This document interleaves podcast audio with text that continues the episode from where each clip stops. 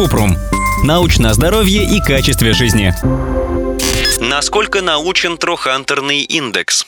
Кратко, трохантерный индекс – это соотношение роста к длине ноги. Этот показатель входит в шкалу для определения половой конституции человека, которая признана российскими экспертами и врачами. Ее используют в практике сексопатологии. Однако в зарубежных источниках нет упоминаний об этой шкале и трохантерном индексе. Вообще понятие половой конституции изучают и применяют только в России. Подробнее о том, что такое половая конституция и как она влияет на желание заниматься сексом, мы писали в статье «Мне не интересен секс. Почему о нем столько говорят?» Подробно. Трохантерный индекс измеряют от верхней точки бедренной кости или вертела бедра. Поэтому он получил название от латинского трохантер – большой вертел. Чтобы рассчитывать этот индекс, нужно измерить длину ноги от большого вертела бедренной кости до пола, а затем разделить рост на это расстояние. Трохантерный индекс – один из показателей шкалы половой конституции, по которой можно определить уровень сексуальной активности. В шкале учитываются и другие показатели, например, возраст, когда появилось половое влечение, первый оргазм и мастурбация. Отдельно трохантерный индекс не дает информации о половом темпераменте, поэтому нет смысла оценивать его без других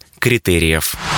Ссылки на источники в описании подкаста. Подписывайтесь на подкаст Купрум, ставьте звездочки, оставляйте комментарии и заглядывайте на наш сайт kuprum.media. Еще больше проверенной медицины в нашем подкасте без шапки. Врачи и ученые, которым мы доверяем, отвечают на самые каверзные вопросы о здоровье. До встречи!